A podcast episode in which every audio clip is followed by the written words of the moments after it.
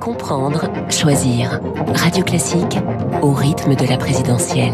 8h11 sur Radio Classique. On était en train de discuter, figurez-vous, de Gérard Majax avec euh, Guillaume Tabar, Régis Sommier et François Vidal, parce que c'est vrai que les références du, du président de, du président candidat, euh, c'est pas des, des, des, j'allais dire, ça, ça date pas de, hein, c'est assez ancien finalement. Non, ouais. Gérard Majax pour les plus jeunes, je sais pas si ça a vraiment parlé. Oui, alors pour nous, bien sûr, c'est Gérard Majax. Pour c'est- nous, ça, oui, mais-. Mais c'est vrai que le paradoxe, c'est- bon, on est dans le clin d'œil, mais euh, Emmanuel Macron est quand même le plus jeune des, des candidats, le plus jeune des présidents, et il a souvent, c'est vrai, des références culturelles euh, un petit peu, un peu datées. Enfin, il a, il a ouais. Voilà, années 60, années 70, Gérard Majax, grand magicien. Guillaume on va être un peu plus sérieux, mais on a bien senti, vous l'écrivez d'ailleurs ce matin dans le Figaro, qu'il n'y avait pas la volonté de, de détruire l'autre comme il y a cinq ans. Oui, parce que euh, quand marquer le point, euh, voyez, en, en, en boxe, euh, il faut mettre l'adversaire KO et on lève, on lève le bras et on est applaudi parce qu'on a mis l'autre KO. Euh, là, euh, les gens n'aiment pas. Les, les gens n'aiment pas les mises à mort, les gens n'aiment pas les, combats trop dissymétriques, et surtout les gens n'aiment pas euh, une assurance euh, qui confinerait à l'arrogance et à une supériorité qui serait euh, étalée comme une comme une comme, un argument d'autorité. Et on sait que c'est le péché mignon d'Emmanuel Macron de, démontrer, de prouver, d'afficher une forme de supériorité, notamment sur le plan technique. Donc il fallait qu'il se préserve de, de cela. Il l'a en partie réussi, En mais partie. en partie seulement. Euh, Quand même, je trouve qu'à de nombreux nombreux moments, Emmanuel Macron se, se, se comportait vraiment comme l'examinateur qui, qui interroge le, le mauvais élève. Alors, bien sûr, ça permettait de démontrer les limites du programme de, de Marine Le Pen, mais euh, voilà, dire que euh, le président, il est aussi celui qui doit un peu ressembler aux Français, s'identifier aux Français, et on s'identifie plus spontanément euh, au cancre euh, qu'au crack. Alors, François, vous, vous étiez plutôt un crack. Les points positifs, les points, les points où vous avez, le sentiment que vous avez, oui, là où vous pensez que euh, le, Emmanuel Macron a marqué des points. Je pense- sur, sur quel thème plus Il, il particulièrement a, il a marqué des points sur le pouvoir d'achat, il a marqué des points sur le, les, les retraites. Il a été un peu moins bon, ou en tout cas, euh, il a été mieux, mieux euh, contré par Marine Le Pen sur l'écologie. Elle a eu notamment hein, cette, euh, cette réponse à, à, aux reproches de, de, de, d'Emmanuel Macron qu'il a traité de climato-sceptique. Hein. Elle, elle- elle lui a renvoyé un, un climato-hypocrite. Oui. Euh, et du coup, c'est vrai que ça a un peu, enfin, ce- cette partie-là du débat a du coup été un peu, euh, un peu plus light que ce que devait espérer le, le président, hein, qui à Marseille la- le week-end dernier avait fait de, de, de l'écologie un des, des, des fers de lance de, de la bataille du second tour. Et, et donc, je dirais que sur cette partie-là, il, a- il a été un peu moins bon. Mais quand on prend la, la dizaine de thèmes euh, qui, qui ont été abordés et qu'on considère que ça correspond à des, à des rounds d'un combat de boxe, on peut dire qu'il a largement gagné au point. Alors, largement. On va écouter Marine Le Pen sur cette question de révision de la Constitution, puisque Emmanuel Macron euh, l'a l'a rappelé. Elle s'en est défendue. Je vous propose d'écouter la, la candidate du Rassemblement national sur cette révision de la Constitution. Dans notre Constitution, il est indiqué que la souveraineté appartient au peuple, qu'il exerce par la voix de ses représentants et par le référendum. Le général de Gaulle l'a fait. Évidemment, c'est légal, mais c'est surtout démocratique. Et il faut retrouver le sens de la démocratie dans notre pays. C'est ce que je souhaite faire. C'est la renaissance démocratique que je veux offrir aux Français. Régis, là vous l'avez trouvé euh, meilleur qu'en 2017, euh, Marine Le Pen. C'est sur euh, sur quel thème Bah, sur, euh, enfin, par deux fois, elle a, elle a justement, elle en a appelé au général de Gaulle et, et, euh, donc une, fois, euh, Emmanuel Macron a protesté. Mais ce qui, est, ce qui est, je trouve très intéressant, c'est que dans dans dans la, la façon dont, dont Marine Le Pen, Marine Le Pen a beaucoup parlé de son programme en fait aussi.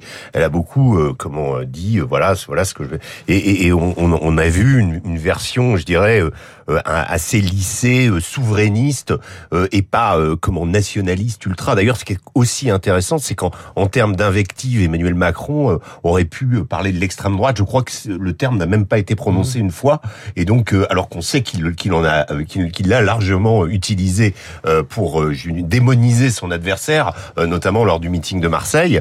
Euh, là, euh, cette fois-ci, c'était quand même, euh, euh, je, trou- je trouve donc euh, une Marine Le Pen qui s'est quand même, qui voilà, qui est revenue encore une fois. Je pense que ça a été le leitmotiv de la soirée. Et ce qui toujours intéressant dans ce, dans, je le répète, c'est à qui elle s'adresse. C'est voilà, c'est comment l'électeur, euh, comment le l'électeur de Mélenchon, comment son électeur, comment euh, la France profonde réagit et comment elle perçoit, qui est pas forcément la même façon dont, que nous euh, percevons. Alors on sait qu'Emmanuel Emmanuel Macron est un, un technicien qu'il a il a en effet mis, mise en difficulté sur la question de la TVA. elle elle s'en est elle s'est défendue en, en, en, en comment le, le traitant de, de Mozart de la finance. On sait que voilà et en lui, en lui rappelant son bilan économique.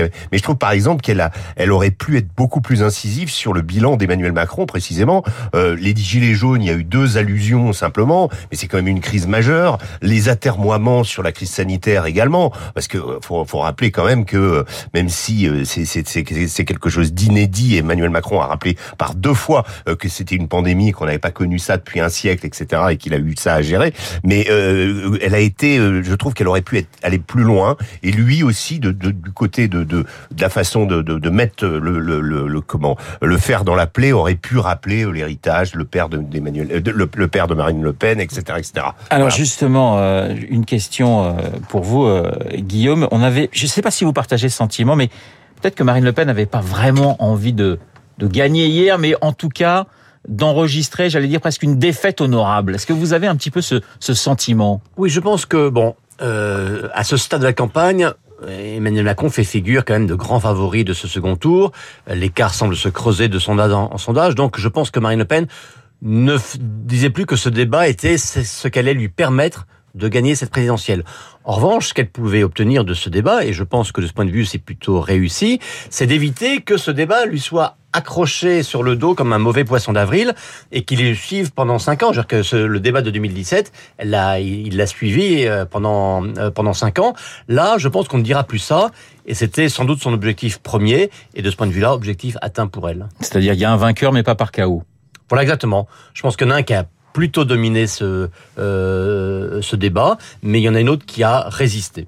Dernière question, euh, Guillaume. Est-ce que ce débat, pour vous, a fait changer d'avis beaucoup, un certain nombre d'électeurs? Ça, c'est toujours la grande question. Oui, la grande question. De, bon. de, si, si le débat a vraiment un impact sur le vote des Français. Et en fait, très rarement. Je, je ne connais pas de présidentielle où le résultat à l'arrivée ait été inverse à ce qui était prévu avant le débat le débat 2007 avait amplifié un mouvement, mais il n'avait pas inversé euh, le, mouvement. Cette fois-ci, je pense qu'il en sort de même. La grande question, on le sait bien, c'est de quelle manière vont se comporter euh, les électeurs de Jean-Luc Mélenchon, hein, 21-95% au premier tour. C'est eux qui ont en partie la clé de ce, de ce scrutin. Je n'ai pas le sentiment qu'ils étaient totalement au centre de ce débat d'hier, ou plutôt je ne sais pas comment ils peuvent réagir à ce qu'on a entendu. Donc, à l'arrivée, je dirais que chacun sera conforté dans son impression. Euh, ceux qui trouvent Macron arrogant continueront de le trouver arrogant. Euh, ceux qui trouveront Marine Le Pen euh, pas assez compétente continueront à la trouver pas assez compétente. Voilà, donc peu de variations à mon avis. Merci Guillaume, Guillaume Tabar du Figaro, Régis et Sommier, merci. Grand reporter et François Vidal des Échos. On va continuer à parler de ce débat dans un instant et même pratiquement tout de suite avec mon invité Pierre Giacometti.